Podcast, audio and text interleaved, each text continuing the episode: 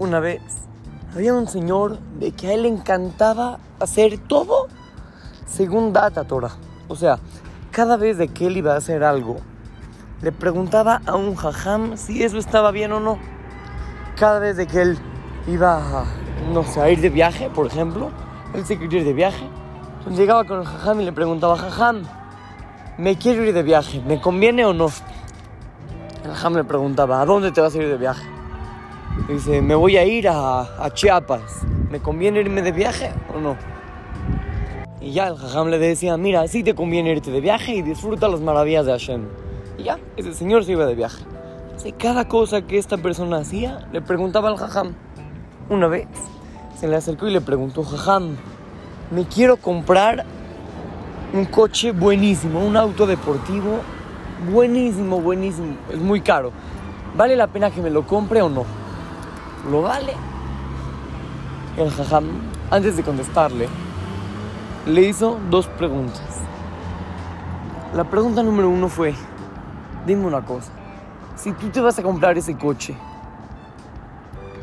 ¿vas a poderlo pagar?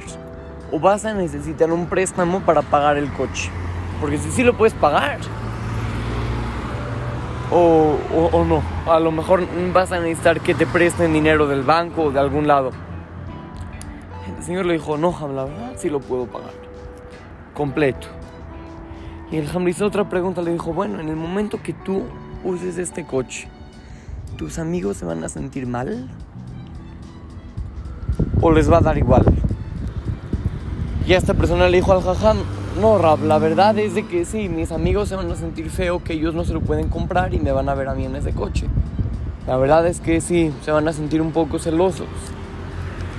El Rab le dijo, si es así, no te lo compres, no te lo compres, no vale la pena hacer mal sentimiento del otro para que tú tengas ese coche. Y tu señor no se lo compró. Niños, este, esta historia nos deja varios mensajes.